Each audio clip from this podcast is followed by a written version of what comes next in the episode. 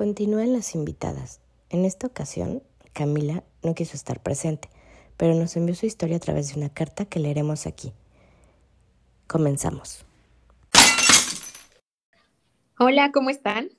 Pues nos encontramos en una nueva grabación con una historia muy interesante, pero la vez pasada nos quedamos un poco cortas. La verdad es que al ser nuestra primera invitada, Victoria contó una historia de la cual recibimos muchos comentarios y no quisimos platicar acerca de esto antes, justo para discutirlo aquí. Entonces, la verdad es que a lo mejor porque yo la tenía como una historia muy cercana, una me sorprendió porque no sabía muchas cosas de las que contó, pero cuando empecé a recibir los comentarios de gente que la escuchó, la verdad es que sí coinciden con nosotros de que es una historia pues de valentía, ¿no? O sea, yo recibí comentarios así de, ah, soy fan de tu hermana, ¿no? O sea, la verdad es que desde hacerlo, como nos contó, de las cuatro veces que se ha casado y que ha organizado en las cuatro ocasiones boda, ha sido un poco chistoso, pues sí la admiran por haberlo hecho cuatro veces y otra por, por haberlo contado, porque la verdad es que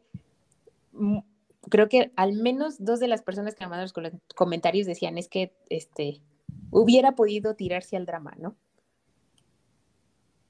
A mí, por ejemplo, o sea, sí, tienes razón. Yo creo que a lo mejor yo en mi segundo o tercer intento yo hubiera dicho, no, esto no es lo mío. Sin embargo, ella fue muy valiente y, y pues tuvo otra oportunidad, la tomó y ahorita es muy... Por ejemplo, lo que, lo que sí me dijeron es justo eso, ¿no? El, el hecho de que ella sigue creyendo en el amor, ¿no? Y esperemos que esta vez, si sea el definitivo, que le vaya súper bonito, que, se que permanezca así como está, no tan contenta, tan feliz. Pero si fuera el caso de que no, que siga siendo la misma persona valiente que es y que lo vuelva a intentar, porque de eso se trata la vida, de intentarlo e intentarlo hasta que pues ya tienes esa felicidad plena, ¿no? Que tanto busca el ser humano. También como dices, ¿no, Miros? Que te sorprendió, te sorprendieron muchas cosas que contó y que no, tal vez tú no, no, conocías. Que te hizo de otra forma cada una de sus historias, ¿no? Exacto, porque yo las vivía a lo mejor tan cercanas, digo, digo, fue casi una hora donde resumió esos casi 10 años de su vida o más, pero ya ahora que la escucho del, del lado de donde ella se pone a, ya, ya no es el lado a lo mejor tan, tan de la víctima, ¿no? O sea, como que al final ya supo que había un aprendizaje. Y la verdad es que me dio mucho gusto. O sea, una que pudiera contarlo, porque eso sí, eso habla de, de mucha seguridad y hasta, y hasta también de reírse, ¿no? De, de, de ella misma. Y de repente bromeamos y le digo, bueno, pues no hay quinto malo y si fuera el quinto, pues te volvemos a invitar. Entonces, pero no, ahorita lo importante es que ella está feliz, que le gustó. Estábamos muy nerviosas nosotras. Porque fue nuestra primera invitada, entonces este, no sabíamos bien a bien, ¿no? Cómo iba a hacer, cómo, cómo iba a hacer esta grabación, pero creo que fue bastante buena.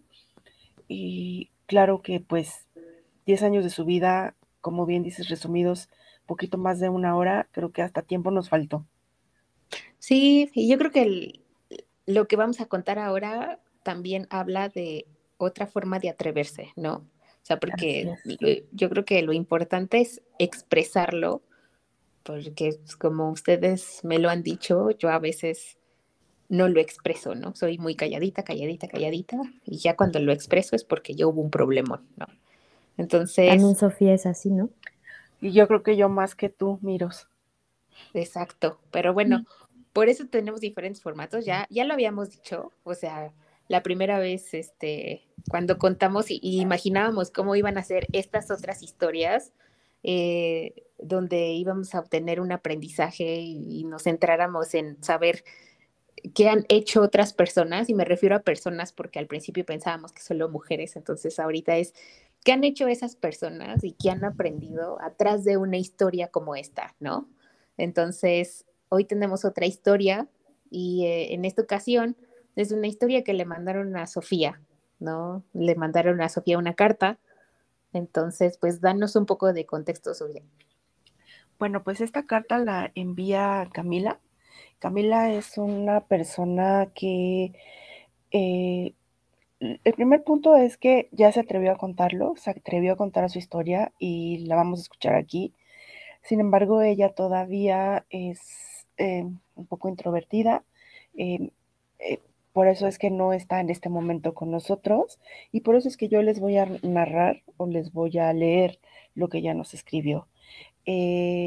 Camila está en un proceso de transformarse, de ser una mejor persona, de creer en ella y eh, yo espero que en algún momento ella pueda acompañarnos para contarnos, pues mm, quizás no su historia, porque su historia ya nos la contó, ahorita la vamos a escuchar, pero pues sí para que eh, la conozcamos, por lo menos a través de su voz, y que ella pueda eh, contarnos mucho mejor cómo ha sido este proceso. Ok, pues listo, arráncate. Listo. Bueno, pues la historia comienza así. Hola, mi nombre es Camila.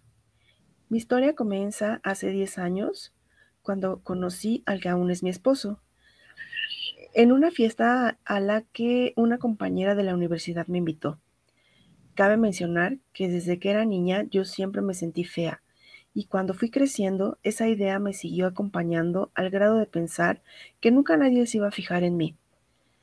Cuando llegué a esa fiesta, yo iba con esa idea en mente, pero cuando me presentaron al que hoy es mi marido, él me trataba muy bien, o al menos eso yo pensaba.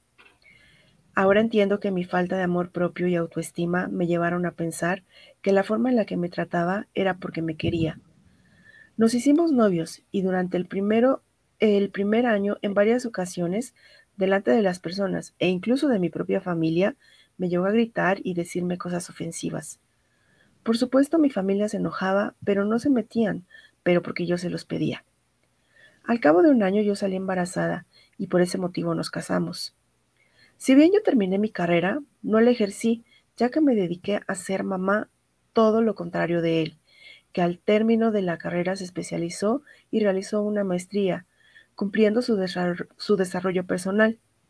No me puedo quejar, ya que económicamente no nos falta nada, pero yo no logré ese desarrollo profesional que él sí. Al paso del tiempo, cuando nuestra hija tenía cinco años, él comenzó a alejarse y cada vez más frecuente a no llegar a casa, con el pretexto de su trabajo. Sin embargo, yo sentí que algo no iba bien. Un día, mientras él estaba de viaje de trabajo, nuestra hija se puso mal. Yo traté de localizarlo al celular, pero solo respondía el buzón. En mi desesperación, marqué a su oficina para que me dijeran en qué hotel se estaba hospedando, porque nunca me, decía a dónde iba. Y mi sorpresa fue que él había solicitado sus vacaciones. En ese momento sentí que la sangre me subía a la cabeza, ya que mis sospechas se estaban confirmando. Cuando regresó del viaje lo enfrenté y aceptó que estaba saliendo con alguien más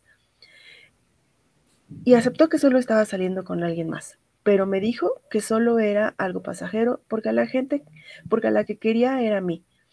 Y yo, junto con mi baja autoestima, le creímos. Lo más triste es que dejamos que esta situación se repitiera una y otra y otra vez durante varios años. Cuando inicia la pandemia, se me presenta la oportunidad de retomar mi desarrollo profesional con un diplomado y la tomo ya que se me facilitaba que todo era en línea y así no descuidaba a mi hija principalmente y a todo lo que implica ser ama de casa. En este diplomado hago amigas con las cuales voy teniendo una relación muy cercana y les cuento mi historia. Ellas se sorprenden al saber todo lo que me ha pasado y literal me obligan a acudir a terapia, lo cual hago sin muchas expectativas. No me esperaba que después de un año de trabajo continuo con el terapeuta, la percepción de mí iba a cambiar, al grado que actualmente al grado de actualmente estar con una persona que me quiere y no solo lo dice, me lo demuestra. Y aquí es donde se me complica todo, o me lo complican, ya que a pesar de que mi marido tiene a su amante en turno, al enterarse de que yo estoy con alguien, trata de hacerme sentir culpable, de sobajarme diciéndome que no me haga ilusiones porque nadie se fijará en mí, ya que soy fea. diciendo que me voy a arrepentir porque no sé hacer nada y no voy a poder sostenerme económicamente, que me va a correr de la casa, etcétera, etcétera. Lo que él no sabe es que durante el tiempo que ha estado ausente, yo me convertí en otra persona y que he tejido una red de apoyo que si llego a caer, sé que me sostendrá. Actualmente estamos en el proceso de divorcio, el cual él me ha complicado muchísimo, pero confío en que pronto se resuelva. Me atreví a contar esta historia porque pasé 10 años con una persona que nunca me quiso, que no sé por qué se fijó en mí para tratar de ser de mi vida miserable. Lo cierto es que nunca es tarde para darle la vuelta a la página y rehacer tu vida. Las alertas las tenemos desde el noviazgo, pero a veces simplemente no las queremos ver. Y pues es así como Camila nos cuenta su historia. ¿Qué piensan ustedes de ella? Híjole, muchas cosas. Lo primero es que parece que la historia, aunque es en un contexto diferente, hay similitudes, ¿no? Eh, que se, no sé, se esconden en el trabajo, este, no sé, o sea, para empezar, me siento identificada con varias cosas, ¿no? Y lo hemos escuchado y es lo que hemos, lo que hemos este, discutido aquí, ¿no? O sea, hay un patrón de autoestima baja. Así es. Este, descubres la infidelidad, donde por lo regular se, no por lo regular, pero lo que hemos coincidido es que se, se esconden un poco en el trabajo. Y la verdad es que este, al final, digo, para ella es muy claro, es la, terapia, ¿no? O sea, empieza a tener amigas que la ayudan, va a terapia y se empieza a, a, descubrir, a valorar.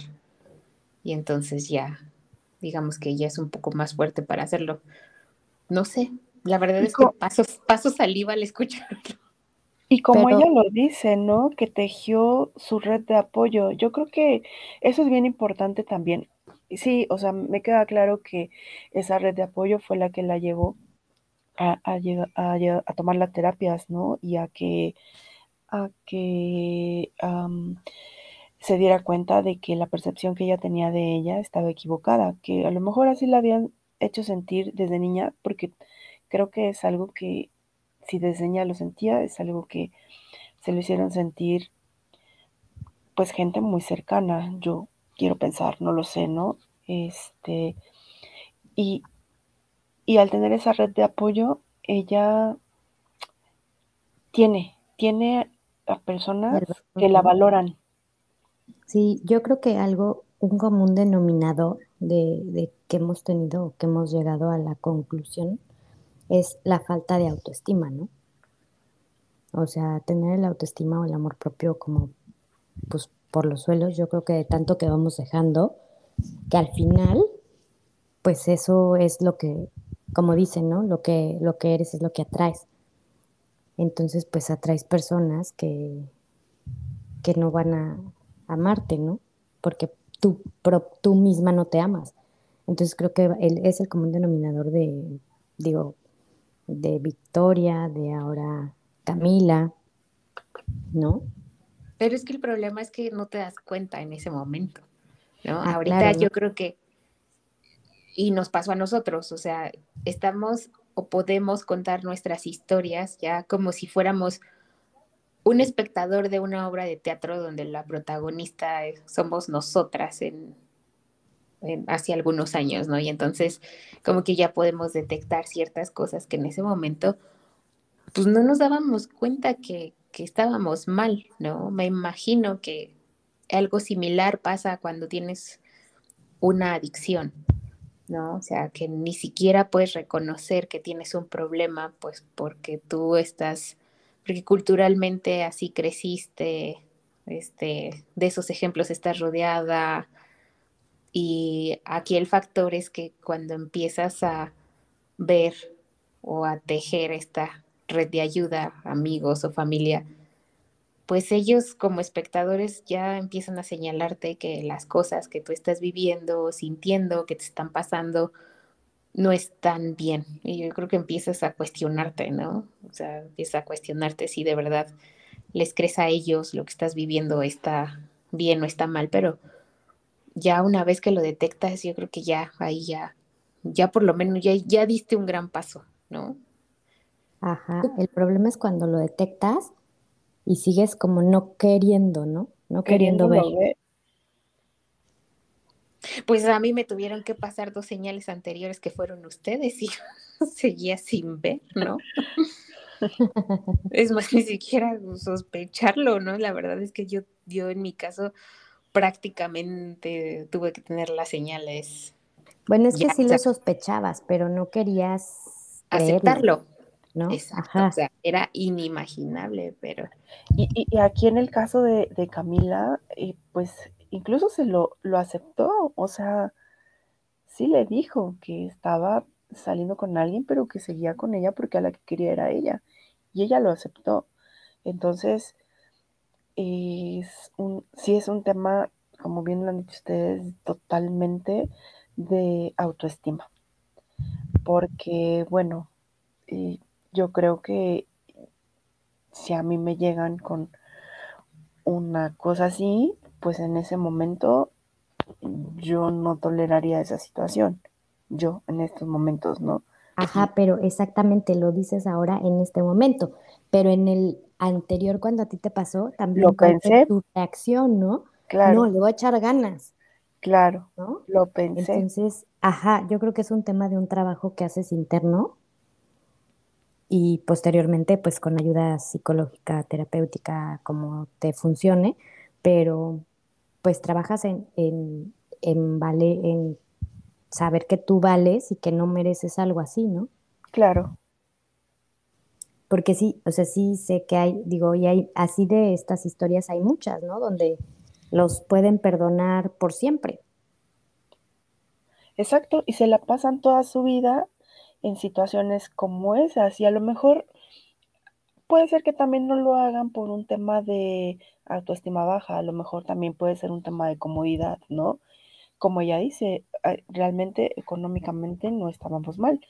Y habrá el caso de personas que se queden ahí, aún sabiendo de esa situación, porque, pues, digamos que económicamente está muy bien, porque porque están cómodas en esa situación, porque el marido las provee, provee ¿no? De todo lo necesario y, y pues se aguantan y ahí se quedan toda la vida. Eso sí, también he escuchado historias, ¿no? Pero por ejemplo, de esta Victoria, me acuerdo mucho que dijo, pues es que yo decía, pues que ande con quien quiera, va a llegar a las 3 de la mañana porque seguro se va al cine, al hotel y regresa, pero no importa, yo soy la esposa, ¿no? O sea, ya el, de, el darse el título de yo soy la esposa, ¿no? Ya le daba a ella un poder de, no pasa nada, puede andar con 10, pero yo soy la esposa, ¿no? O sea, creo que desde ahí también es algo culturalmente que nos enseñaron a nosotros, ¿no? Que la señora de, ¿no? Era como la, la, pues lo dicen de broma, pero la, la catedral y las capillas, ¿no? Ándale. Exactamente, esa era una idea que tenían como los, las abuelitas, ¿no? Ajá, o sea, y todas sabían que tenían otras personas, otras mujeres que a lo mejor les cumplían en otras cosas. Y ellas eran las esposas, las mamás de los hijos, y como dices, ¿no? Se aguantaban por comodidad o también por el tema de, pues, no creerse eh, poder ser autosuficientes, ¿no? También. Sí, también. Y bueno, eh, y, también aquí yo creo que el, esposo, o sea, al ver que ella también ya está con alguien que la pueda querer y que pueda hacerla feliz y hacerle como la vida de cuadritos para no darle el divorcio, eso sí es sumamente... Sí, no, ese sí resultó más patán que, todo, Está que todos los anteriores. Pues bueno, si tú tienes a tu amante en turno y ya no pues pasa nada con tu esposa, pues ¿qué tiene de malo, no? Que ella también sea feliz. Ya tiene alguien, ¿sabes? Exacto. Entonces eso está... Pues ese es el más feo de todo. Eso está muy feo, sí, realmente sí. Sí, la verdad es que esta historia es una historia eh, muy buena porque creo que muchas de nosotras, aunque no en el mismo contexto, pero sí nos sentimos como que identificadas, ¿no? Por eh, la forma en la que se van dando las cosas, el hecho de que de que no confíes en ti, ¿no? Y de que haya mm, de alguna forma, eh, no sé si por decisión propia, ¿no? Pero el que eh, él se haya logrado ese desarrollo profesional, ¿no? Y ella no, es también una forma de tenerla como... De controlarla. Al final del día es una manera de controlarla. Sí, exacto. Entre eso, su baja autoestima y todo, ya creía que él era invencible y que nunca lo iba a dejar y ahora que lo quiere dejar, se está encontrando con esto, ¿no? Sí. Entonces es una, es una historia más como, pues, como la que, las que hemos escuchado, ¿no? Las de nosotras mismas, la de Victoria, y te puedo asegurar que hay muchísimas, ¿no? Así es. Entonces, creo que o una parte importante es la red de apoyo, ¿no? De la que, de la que te rodees. Exacto. Y ahí yo creo que, pues, la siguiente historia ya va a ser más interesante, ¿no? O sea, yo creo que cabe destacar y, lo que podemos decir es a Camila, que seguramente nos va a escuchar o nos está escuchando, es agradecerle una, al igual que Victoria, el atreverse no solo a contar sus historias, sino al estar con nosotras y poder abrirse tanto, ¿no? Que no es fácil, porque de alguna manera las conocemos, ¿no? Entonces, eh, a nosotros nos pasó, yo pensé que mucha gente me iba a dejar de hablar, ¿no? Y no pasó, ¿no? O sea, al contrario, yo creo que también era una parte que necesitaba sacar, que algunas personas conocieran no con otro fin, sino para saber que al final es, fue una crisis y de esa crisis se tuvo que buscar ayuda para, para seguir, ¿no? Y eso funciona para que ahorita podamos, pues por lo menos, ser mejor de lo que éramos ayer, ¿no? y no queremos adelantarles mucho, pero pues la siguiente historia va a estar muy interesante, ¿no? Yo creo que para mí tiene todavía tres rayitas más de valentía en querer contar. Creo que en estas historias siempre hay tres, tres, tres este, partes. Pues tres, tres versiones, ¿no? Exacto. Como dicen, mientras Caperucita cuente el cuento, el lobo siempre va a ser el malo. ¿no? Entonces creo que siempre hay tres versiones. Podemos ver, yo creo que si le preguntamos a, ellos, pues ellos van a decir otras cosas, ¿no? Que a lo mejor va a haber gente que diga, pues tiene razón, ¿no? Así como otras van a decir, no, no se vale, ¿no? Creo que ahorita está mucho, muy de moda la responsabilidad, responsabilidad afectiva, ¿no? En donde vas y dices, oye, ya no te quiero, oye, sí te quiero, pero para esto, etcétera, ¿no? Entonces, creo que ahí, eh, como dice Miros, las historias que siguen. Una de las historias que es la que ya tenemos confirmada. Puede ser, ajá, puede ser incluso eh, uno de los roles, ¿no? Diferentes a, a, los que hemos platicado, porque ahorita hemos platicado siempre, pues, el lado, digamos, de la víctima, ¿no? de la víctima del engaño, etcétera, ¿no? Pero, pues veamos las otras dos. O sea, lo interesante es ver todos los roles, ¿no? Claro, tener como una visión general y, y, y es también es muy válido porque, no sé, en el caso de el que engaña, yo pienso que para que suceda una cosa así es una cuestión de dos y él tiene también su punto de vista y él tiene el, el, por qué se comportó así. No pasan las cosas nada más porque sí, siempre hay un porqué. Y pues claro, también está la otra parte de con la persona con la que te engañan, que bueno, también debe de tener sus, sus porqués, ¿no? Entonces, creo que es, es, va a ser bien interesante el que nosotros tengamos como todas las, las perspectivas, disculpen ustedes, de cuando suceden estos triángulos amorosos. A mí me da curiosidad escuchar la parte de la persona que engaña, ¿no? No la engañada y con quién engañan, sino de la persona que engaña. O sea, porque yo tengo muchos amigos que me cuentan, ¿no? Sus historias y, este y los entiendo más no los justifico, ¿no? Digo, cada uno con versiones diferentes, que digo, esos está más cañón que se quieran atrever a contar, quién sabe, pues también es la forma en, pues en cómo lo quieran contar, ¿no? O sea, aquí lo que tratamos es de darles la opción de que pues pueda ser anónima, de que si quieran estar y pueda aparecer su voz y si no, que nos den una carta, ¿no? O sea, lo que yo sí es que yo creo que a lo mejor poco a poco, mientras más historias vayan escuchando, pues ya no va a ser tan, ya no se van a sentir tan mal de, claro. algo que comúnmente sucede, ¿no? Y sobre todo, si, o sea, yo creo que sobre todo en el siguiente episodio es no juzgar, porque yo hubiera, la, la miros de antes, hubiera pensado de, en mi círculo no va a existir nadie que, que sea como la otra, ¿no? La amante, la... Pero la verdad es que no, o sea, esta persona yo la quiero mucho, digamos, la respeto, tuvo una historia y al igual que cuando eres, en este caso, la víctima, eh, pides ayuda y, la tomas y actúas, yo creo que acá también, ¿no?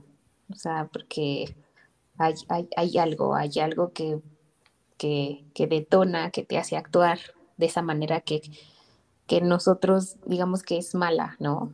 que, puede, que podría parecer parte de, del antagonista de esta historia, pero pues la verdad es que es una de las personas que está en mi círculo más cercano y también admiro mucho que lo pueda decir, ¿no? Y que lo quiera contar y sobre todo que nos diga qué sintió y qué estaba pasando por, por su cabeza en ese momento, cómo lo estaba viviendo, quién lo sabía, quién no lo sabía, y, al final yo creo que también podemos obtener un, gran aprendizaje de eso desde su punto de vista, ¿no? ¿Qué hizo, etcétera? Entonces... Es que como dices, ¿no? Cada triángulo, como les llamo ahorita Sofía, cada triángulo es diferente, ¿no? Con diferentes motivos de cada, de cada una de las personas. Sí, o sea, realmente tú, tú no sabes si a lo mejor también la autoestima de la tercera o el tercero o la tercera en discordia también es, está por el suelo, porque el aceptar una relación a escondidas, el que, eh, el, que no puedan verte y ser como, pues sí, libres, ¿no? O sea, también habla de que es un tema que tienes que trabajar tú. Incluso la persona que engaña, ¿sabes? También. O sea, incluso la persona que engaña, porque lo hace como por ego de decir, puedo, ¿no? ¿Quién sabe? a lo mejor en ese momento, ¿no? Es como lo decíamos nosotros, para lo mejor era normal, ¿no? pues no sé, pero ahorita justamente acabas de decir, no la juzguemos, pero es como la mala, ¿no? O sea, todo el mundo juzga ese papel como la mala. ¿Y por qué no dice, no, la mala es la otra, porque no hace esto, porque no la atiende, porque no esto, porque, ¿no? O sea, creo que ahí no podemos poner un la mala o el malo o el bueno no, no, no, se tendría que. Porque es totalmente subjetivo y juzgativo, o pues, juzgador, ¿no? Fomentamos el poliamor. Pero al final, este, pues es como lo, lo que nos enseñaron, ¿no? Como nos educaron, juzga y la mala es esta. Exacto. Claro. Pero como dice, ¿no? Pues es un tema de que a lo mejor los tres están en la misma, en el mismo nivel de autoestima por los suelos, ¿no? Exacto. A, lo mejor si se hablaran y fueran sinceros, a, pues a lo mejor ahí acuerdan, ¿no? Y así como de, tu esposo, pues vas y pues tú tienes a alguien más y yo esposa voy y, tengo a alguien más. Y como dice Maluma, felices los cuatro. Yo sí conozco una relación así, ¿eh? Digo, ya es, ya es un matrimonio grande, pero sí, o sea, por conveniencia, porque pues obviamente se mueven en círculos de la alta sociedad, entonces pues somos pareja, somos familia, somos esposo y mujer, pero pues ella siempre anda de viaje, siempre anda en su rollo y él tiene a su, a su persona de planta, ¿no? Y este, y todos felices, o sea, sin ningún tema. Pues esas historias también estarían buenas que las Sí, pero esas son más complicadas. Yo también tengo algunos conocidos, no necesariamente de un sector alto, pero son muy felices, ahorita que me acuerdo, son muy felices y la verdad es que tienen esos acuerdos, o sea, tienen esos acuerdos de, de quién sí, o sea, debe o sea, en este caso, la pareja que yo conozco dicen quién sí, cuándo, pero fuera de esos acuerdos, o sea, no puede haber alguien más, este, no se pueden salir, digamos que de ese contrato que tienen prácticamente. Y la verdad es que también ya llevan, yo creo que por lo menos siete años así y... pues es que ese es el poliamor, ¿no? Cuando realmente abres la relación, pero lo sabes. Pues sí, pero yo creo que culturalmente, o sea, yo lo veo y digo, a ver, yo no puedo llegar con mis papás, o sea, así de por sí ya después contaré. Ay, pero pues no se les va a decir a los papás. Claro, pues sí. Pues, o sea, sí, pero a los, a los papás, pero tampoco, y digo los papás refiriéndome al círculo cercano, ¿no? No sé, yo creo que eso es algo que se, se debería de mantener en la pareja. O sea, yo, lo mantendría en la pareja. Si algún día me atreviera a hacerlo, ¿no? Pero Ah, yo no, a mí mm. sí me gustaría que lo supieran. No, a mí no, porque esa pareja obviamente está entre, es tuyo y mío, y el tercero también es de nosotros tres, ¿no? Hay una, no sé quién es, si Diego, uno de los speakers así como muy de autoestima y de viva la vida, se llama, tiene un, un, este, un podcast, bueno, una grabación en donde dice, te amo tanto que no estoy contigo, ¿no? Y habla de eso, de que a mí me gustaría llegar a tu casa, que tu esposa me saludara bien, yo jugar con tus hijos y que todo, o sea, que entendiéramos que el amor es así, o sea, que realmente cuando amas... Es libre.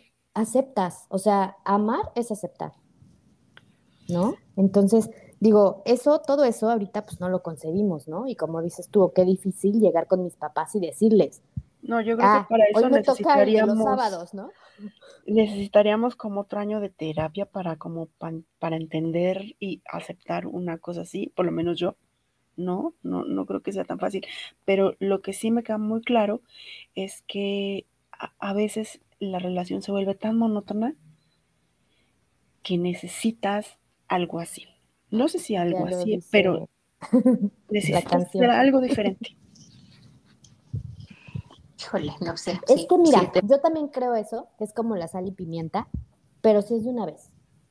O sea, yo alguna vez sí le dije a un amigo, está bien si es de una vez, pero ya si tienes una relación alterna, ya eso ya no es válido, ya, ya no es justo, eso ya es engaño. O sea, ponerle la sal y pimienta de, bueno, órale, va, me doy un, una vez a una persona porque quiero, porque puedo y porque no va a pasar nada, pero ya cuando se vuelve una relación alterna, creo que ahí ya es donde ya dices, ya no es tan válido, ¿no? Ah, yo, yo no estoy de acuerdo. ¿Qué es la sal pimienta? Porque yo creo que eso nos va a llevar otra discusión aparte, tipo debate, de qué piensa cada una. Esto no lo habíamos platicado. No. O sea, porque yo creo que es lo mismo, es de llegar a acuerdos y de comunicación y decir, a ver, a lo mejor lo vamos a hacer porque él o ella quiere cumplir, o ellas o ellos quieren cumplir una fantasía. Entonces dices, ok, entonces va a ser una vez y bla, bla, bla. Este, si tú lo haces por tu cuenta y no se enteran, no sé qué tan válido sea, ¿no? Depende de cómo sea la otra relación. Pero, no sé. Bueno, es que es muy complicado, precisamente por, como dice Sofía, ¿no? Todo lo que tenemos que desaprender para poder aceptar algo así. O sea, desaprender que eso está mal, que eso no es lo correcto, ¿no? Y por ejemplo, yo creo que muy pocas personas, como dices, o sea, es, sí debería de ser así de comunicación, ¿no? De decir, oye, pues una vez al año no hace daño, ¿no? Pero la verdad es que muy pocas personas se atreven, o sea, muchas veces cuando enfrentas a una persona y le dices, dime si es por otra persona, te lo niegan y te lo pueden negar diez mil veces. Cuando tú ya sabes la verdad. a la persona aquí enfrente, ¿no? Entonces creo que ahí ese, ese tema todavía está muy, muy pues como, no sé cómo llamarlo, un tabú o no sé, ¿no? Todavía se ve como lo malo, lo no correcto. Entonces tendríamos, o sea, yo creo que tienen que pasar, yo creo, unos 10 años para que eso sea como más normal, ¿no? Digo, yo creo que en las parejas más jóvenes, o sea, en el caso de mi hija, luego platico mucho de eso con ella, y este, y es, ya lo ven muy diferente.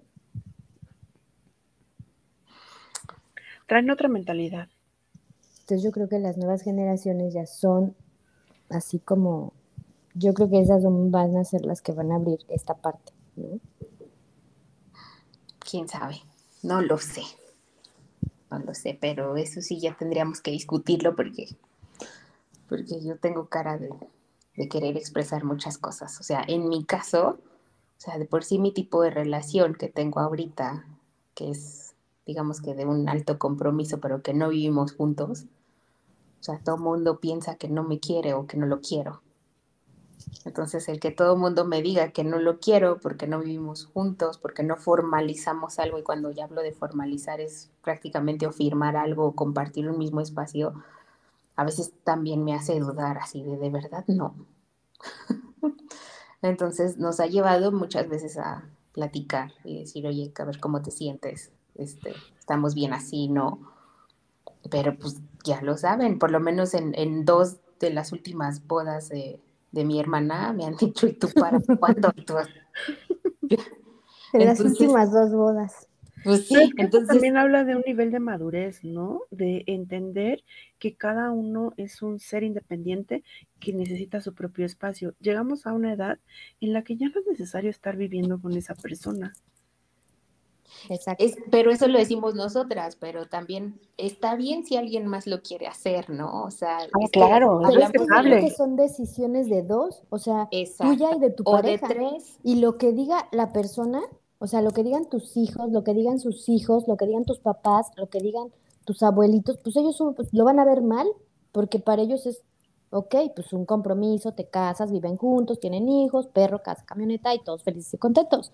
Pero pregúntale a todos esos que tienen perro, casa, camioneta y son, si son felices todos juntos, ahí son felices muchas veces los cuatro, ¿no? Exacto. Entonces, ni el, perro, ni el perro es feliz. Entonces, mientras tú seas feliz en ese, en ese Con esa tipo de relación, ajá, o sea, creo que es una relación que tienen que tomar él y tú.